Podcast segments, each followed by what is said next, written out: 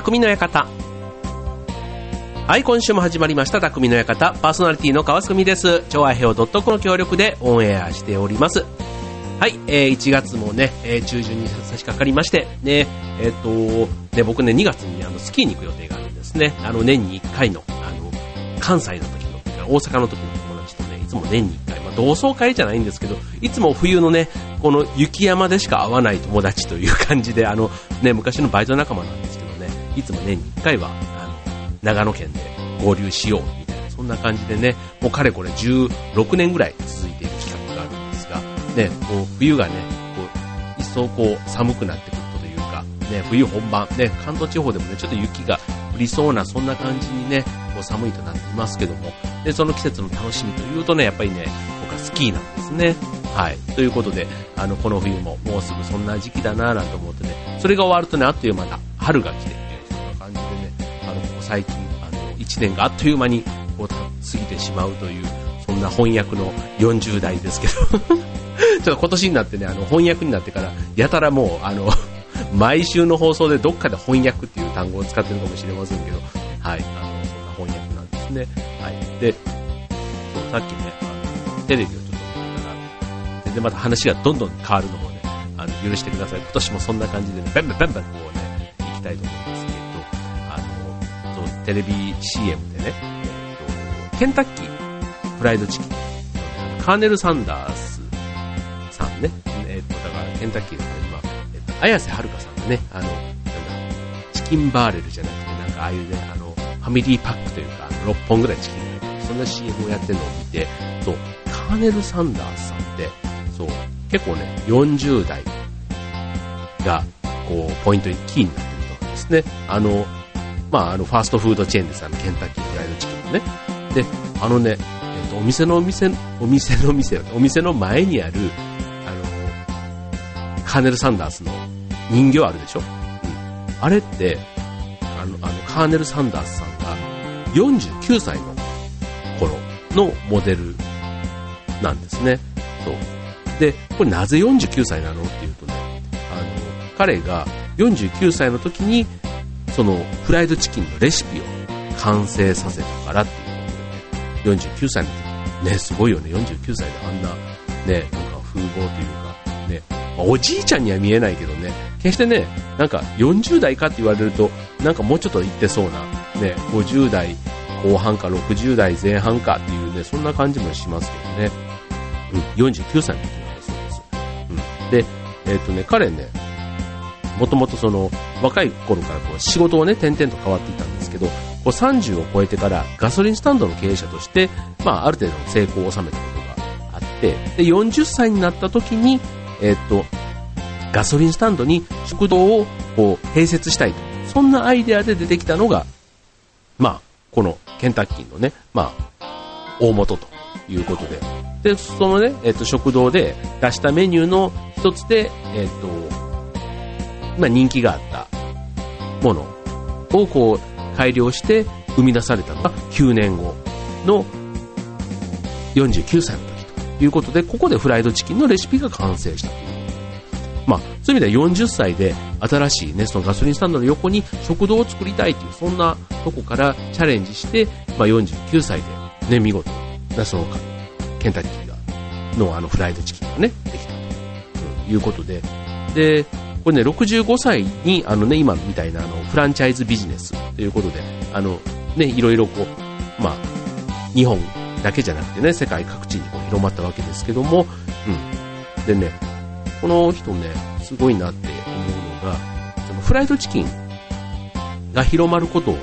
すごく願ってたんですね。自分の作ったこの美味しいフライドチキンがね、広がることを願っていて、であまりね、お金の執着心、お金への執着心っていうのがなかったから。ここは僕ね、すごいいいなと思うんですけど、うん、だから74歳になった時に、ケンタッキーフライドチキンのフランフランチャイズで、あの、自分のね、その、要は、フランチャイズ権で持っとくと、それをね、どんどんどんどんあの、まあ、のれんわけじゃないですけど、まあ、ローソンとかね、ああいうコンビニエンスストアなんていうのはまさにフランチャイズの典型ですけども、うん、それをオーナーに貸して、まあ、そこからね、お金が入ってきたりするわけですよ。うん、なんですけど、その権利も売却して、まあ、その一線からね、引退をしたということで、ただ、このフライドチキンを伝えていくということで世界中をね、彼は亡くなるまで、彼90歳で亡くなって、1980年に亡くなっているんですけどね、まあ、そこまで、こう、フライドチキンをね、こう伝えるために、こう、まあ、世界中を渡り歩いて、ね、こう自分の人生をまあそういう意味でフライドチキンにかけた人ですね。まあそんなね、でも、あの、別にフランチャイズ権をね、売却して、別にあの、必要な、ね、生活にしていく上で必要なお金はもう十分あったわけでしょうあとはね、そういう自分の思いを大切にね、生きていけた、そんなね、えー、彼はすごいなぁなんて思うんですけどね。はい。ということで、あの、ね、冒頭ね、えー、CM で見たカーネル・サンダースさんについて、ちょっと、えー、触れてみたんですけど、このね、40代、ね、40歳代ってね、あの、意外と、まあ、なってから、あ、40どうしようかなって考えるように、今このラジオを聴いていただいてる、ね、30代の方にね、ぜひね、これ、ね、まあ、20代の方によあの聞いていただくとちょっと早いかなっていう感じがするんですけど、まあ、30代、ね、半ばぐらいの方だと、多分ね、えっと、家庭では、例えば、結婚して子供もできてね、幼稚園、小学生ぐらいでね、いたりする人も多いんじゃないですかね。うん、で、あと仕事だと、でちょちょっとね、えっ、と、係長から、もしかしたら課長とかね、そんなマネージャーみたいな、そんなことをやったりする人とか、ね、多かったりするんじゃないかと思います。で、30代後半からま40代みたいなね、そうするとね、意外とプライベートも忙しいし、あの、仕事も忙しい。そんな中でね、40代に入っていくわけですけども、そう、だからね、結構ね、30代ってこう本当にね、駆け足で、ただいろんなね、こと、体も動く、でお金もちょっとたまる。ね、講師ともにすごくバランスのいい時が30代なんですけど、40代って、ね、なんかこう、例えばこう無理が効かないというか、なんかこう体にガタがくる、ね、そんなイメージもあるかもしれませんね。うん。そんなね、40代、いかにね、よく過ごす。よく過ごすかってなんですね。うん。あのよくこう人生の曲がり角とかね、言われたりする。40代。そこでの、普段ちょっとあの、生活の知恵、そんなポイントを今日はね、お伝えしたいと思います。不惑の40代、そんなテーマでお送りいたしましょう。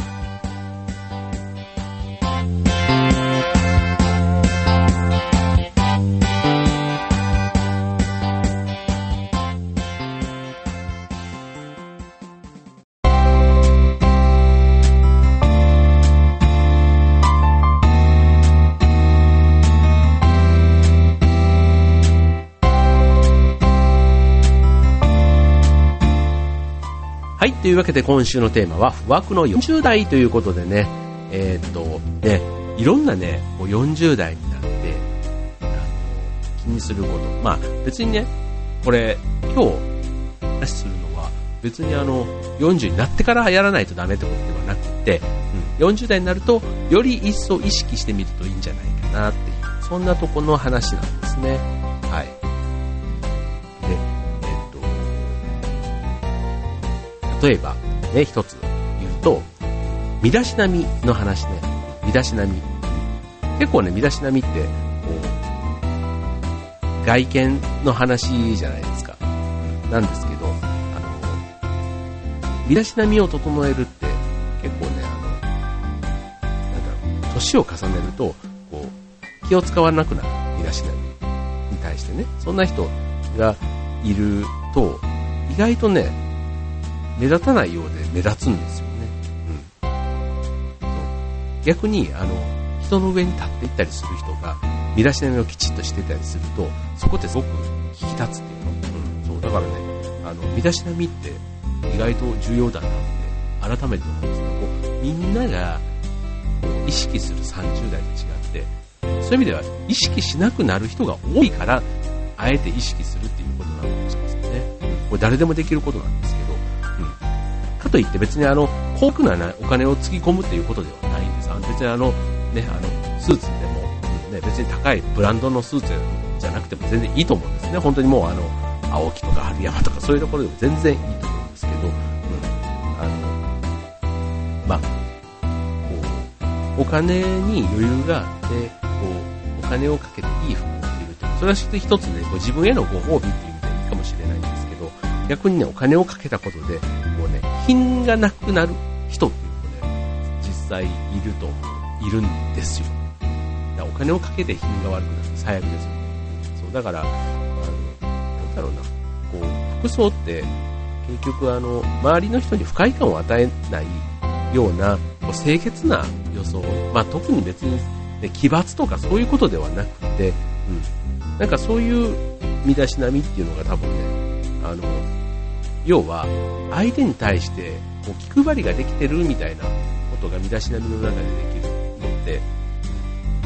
なんか自己主張ではなくてね、自己主張ではなくて相手への気配り、気遣いみたいなね、そんなことがこう40代の身だしなみなんだろうなって思いますね。だから、こう、周りの人がね、わあ、すっごい40代、まあだから、その、ヒョウ柄とか、ね、変な話、こう、ね、あるじゃないですか。まあ別にその、テレビに出るような、こう、宣伝で、こう、あの、スポークスマン的なね、そんな、あの、経営者とかがやってるっていうのは、まあそれそれ一つ、パフォーマンスとしてはあるんだと思うんですけども、うん。あの、まあ一般的なね、えー、40代、まあ30代後半からね、40代に向けてっていうことだと、うん、意外とね、周りに対してどうっていう、そんなね、あの、心に余裕を持った身だしなみなっていうことですね。うん、あとね、まあ、重要なのは、まあ、外。あの、磨くのも大変、あ大変、大変、大切ですけどね、あの中身のね、磨き方。でそこはね、えー、気をつけていきたいというところですね。はい。でね、えー、続いて、ね、もう一つ、ね、ご紹介すると、えー、と前からね、前あの、この番組で、えっと、語学なんていうね、特集をしたことあると思うんですけどね、えっーとね、語学、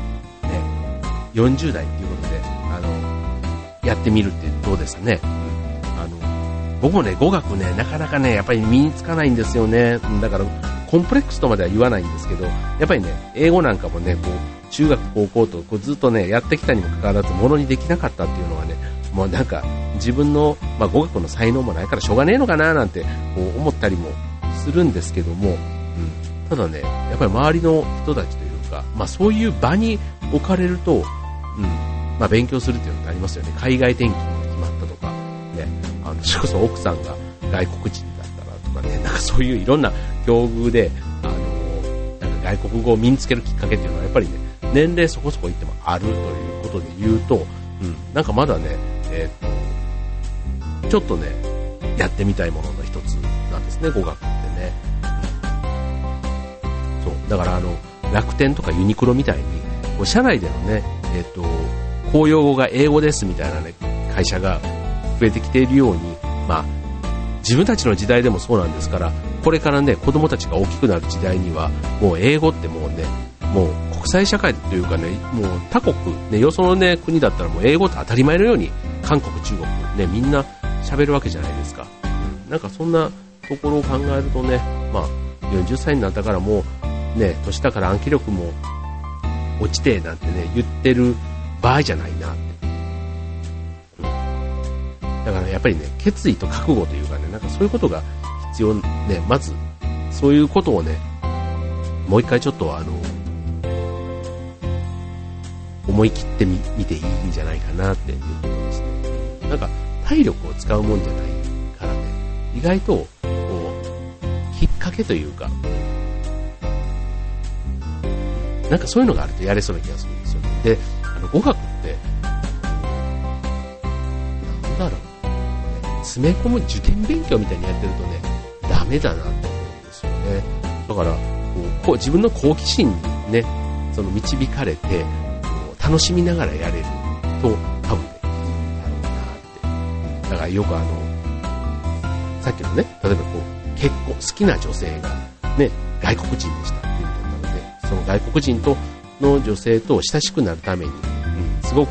必要な言葉を学ぼうとする。うん、なんか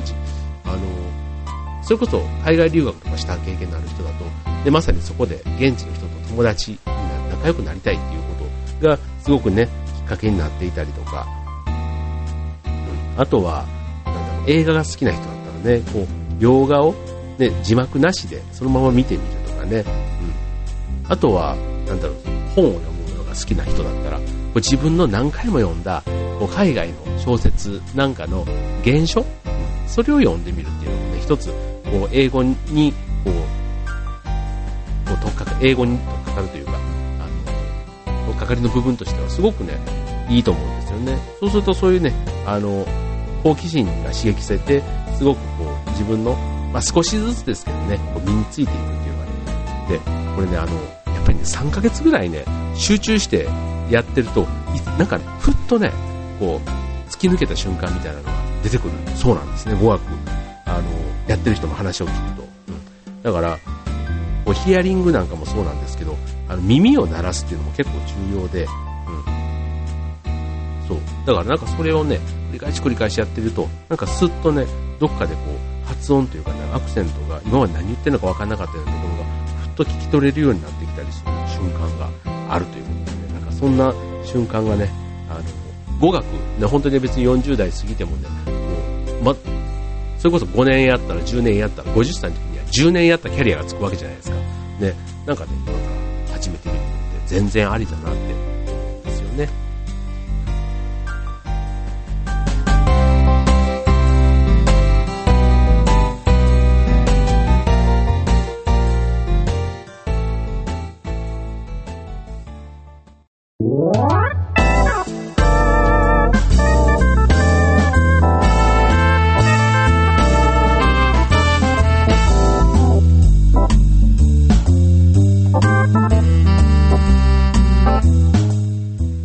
はい、というわけで今週は不惑の40代ということでね、40代を素敵に過ごす人たちの過ごし方を今日はね、ちょっと紹介しているんです。実は。実はね。そう。で、えーとね、続いて、時間の過ごし方ということでね、自分の1週間の過ごし方をね、ちょっと考えてみようということで、うん、あの、こうね、予定っていうとどうしてもね、平日の仕事の予定っていうのが中心に考える方多いと思うんですけども、週末もね、予定に組み込むっていうのが結構ね、重要なんですね。さっきのあの、仕事でもプライベートでもね、結構忙しくなる40代ですからね、これ、あの、計画、無計画にいっちゃうと、で、仕事に毎日追われて大変だで、週末は、待ち遠しいな、あ、休みだ、疲れた、で、あ、また仕事だっていうね、そういう風になってしまうから、うん。だから、あの、メリハリっていうのかな。うん。例えば、そういう週があっても、先週ゆっくり休んだから、今週はこうしようみたいなね。なんかそうすると、あの週末もね、例えば、土曜日はね、こう、家族とどっか出かけよう。日曜日は自分のスキルアップのためになんか勉強しようとかね。うん。で、そんな風に過ごすと意外と土日がすごく充実する。うん。僕も最近ね、あの、週末というか休みの前の日に、なるべく飲み会には、飲み会を入れないようにしてるんですね。そうすると、休みのね、2日2連休とかだったりすると、初日がすごく充実するというのもあって、なんかね、休みの過ごし方っていうのを改めてね、え考えたいなって思うんですね。うん。そう。だから、あの、なんかね、こうだらっと過ごしたいっていうのも確かにあって、で、僕もあの座長とかには、そう、あんたはスケジュール入れとかないと不安になるタイプでしょうなんて言われたりもするんですけど、あの、決してそんなことはね、なくって、そう、なんですけど、なんかやりたいことがあって、そっちの方が強いっていうのかな。うん。なんかね、でもね、終わった後のこうね、解放感っていうのがね、ちょっと病気かな。病気かもしれない。これは。病気だ。ということで、あの、確かにね、詰め込みたくなる時もあるんですけど、そこはね、自分の中ではメリハリなんですね。はい。なので、こう、あの、オンとオフのね、その時間の使い方、ね、月並みなんですけどね、ここね、漠然と過ごすんじゃなくて、自分の中で計画を立てて、きっちきっちりやっていくっていうとね、すごくそれがね、リズムになって、平日もね、リズミカルになっていきますよっていう、そんなところをより意識してみてくださいっていうのがね、えー続いての話で。で、じゃあ今日の最後の話。ね、えーっとね、最後ね、40代ね、本物の重みを知るって言ってね、あの、感動を忘れないっていうことがね、ね、すごくいいなって思うんですね。うん、なんか、今までもね、こう、衣食住、それぞれね、まあ自分の価値観の中で満喫してきてたところはあるんですけども、うん、なんかこう、なんだろう、本物を知る、うん、自分の感性というかね、感受性そういうものをね、あの、枯らさないようにしたいなって。何でもそうなんですけど、なんか本物をね、だから食べ物でも本物をなんか食べてみたいとかね、こう絵とかもね、本物をなんか見てみたい。なんかそれをね、こう、見抜く目というか、そういうのをね、40代はね、確実に身につけておきたいなって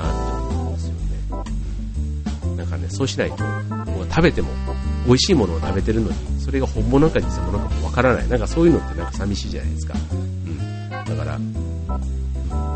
このね、感受性って絶対ね、こうまたね、あの、若い頃から磨かないとね、衰えるものなんだろうなと思うんですね。だから子供の時だと、こう好奇心が旺盛で、うん、あといろんなことにこう感動する気持ちってあるじゃないですか。で、それをね、経験が積み重ねられた40代になると、なかなかちょっとしたことでね、やっぱり驚いたりしなくなっちゃうんですね。うん。あのね、えっと、茨城のり子さん、自分の感受性くらい詩があるんですね。でこの詩のね、冒頭とちょっと締めくくりを紹介すると、パサパサに乾いてゆく心を人のせいにはする自ら水やりを怠っておいて、で、最後ね、自分の感受性くらい自分で守れ、バカ者よ。ね、自分の感受性くらい。そんな作品なんですけど、こう40代にもなるとね、こう、感受性は本当に何もしないと失われていく、ね、そういうものなんですけども、なかなかそこにね、気づかない。気づかないまんま、みんなそうだしっていう、なんか、なんかそういう周りに流されて、いつの間にかね、こう、感性が鈍る。ってことは周りのことに気づかない。要は、前、ちょっと前流行った KY とかね、ああいうのはある意味感受性、感性のね、えー、延長線にあるような話なんだろうなと思うんですよね。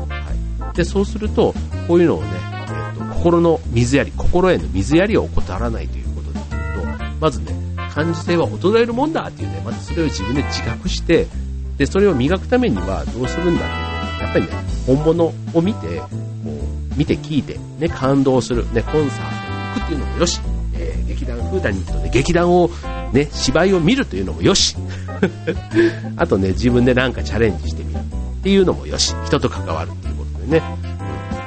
うん、あれやりたい、これやりたいとかね、こうした方がいいとかね、そこまではね、もう子供ですよ。ね、そうすると、あの、大人の感受性の磨き方ってね、やっぱ本物をね、一個一個体験する、や、見る、ね、聞く、五感でね、こう、学ぶみたいなね、そんなことに出会う。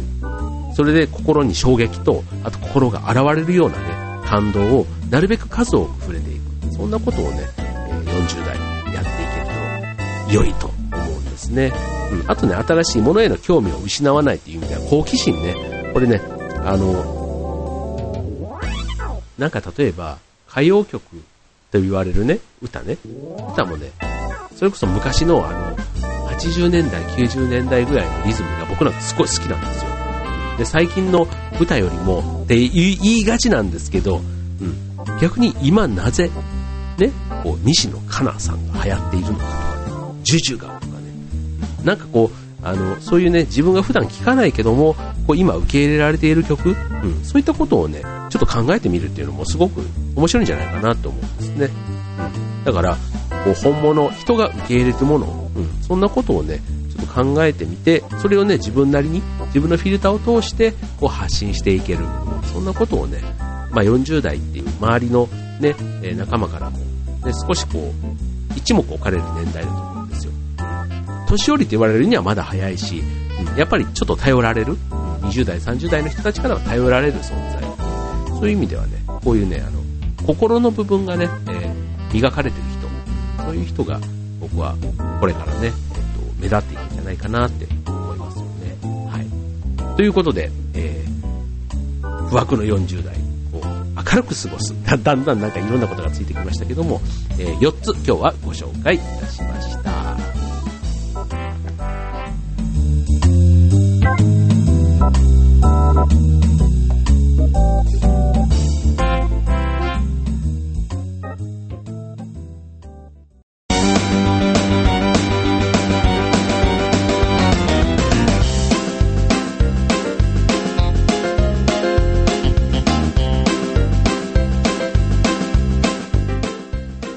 というわけで今週の匠の館は、不惑の40代ということでね、えー、お送りいたしました。ね、まだまだ40代これからだよって思ってる人ね、えっ、とね、ちょっと参考にしてみてください。でも、ほんとね、意外と、えっ、と、今の、これね、40になってからっていう話ではなくて、20代、30代の人でもね、この番組聞いていただいてる皆さんね、ちょっと置き換えてみるとね、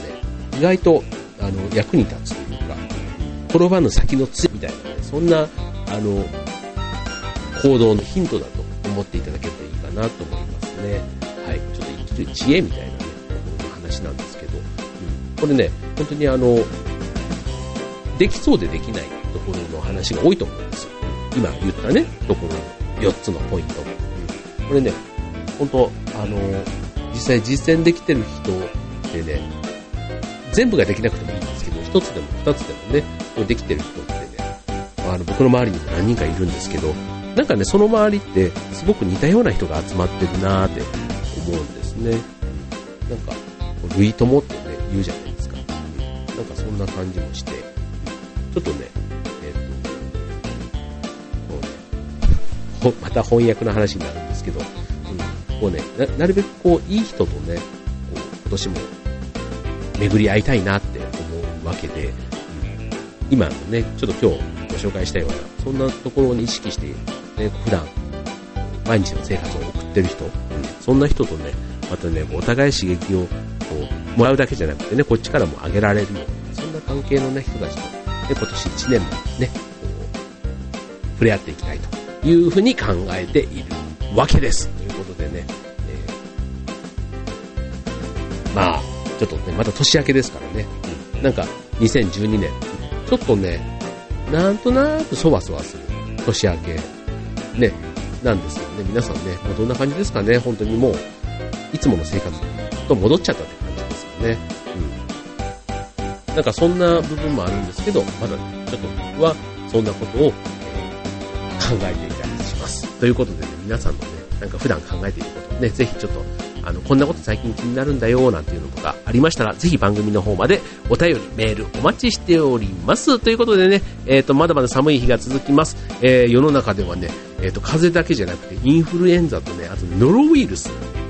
がね、今年もなんか流行っているなんていう話も聞きます。ということで、皆さん、ね、体調管理は万全にそこそこね、えー、自己管理の世界ですからね、えー、ね、病気になって週末でだらっと過ごしてしまうことがないように、ね、えー、元気に今週お過ごしましょう。ということで、今週の匠の館、ここまでバイバーイ。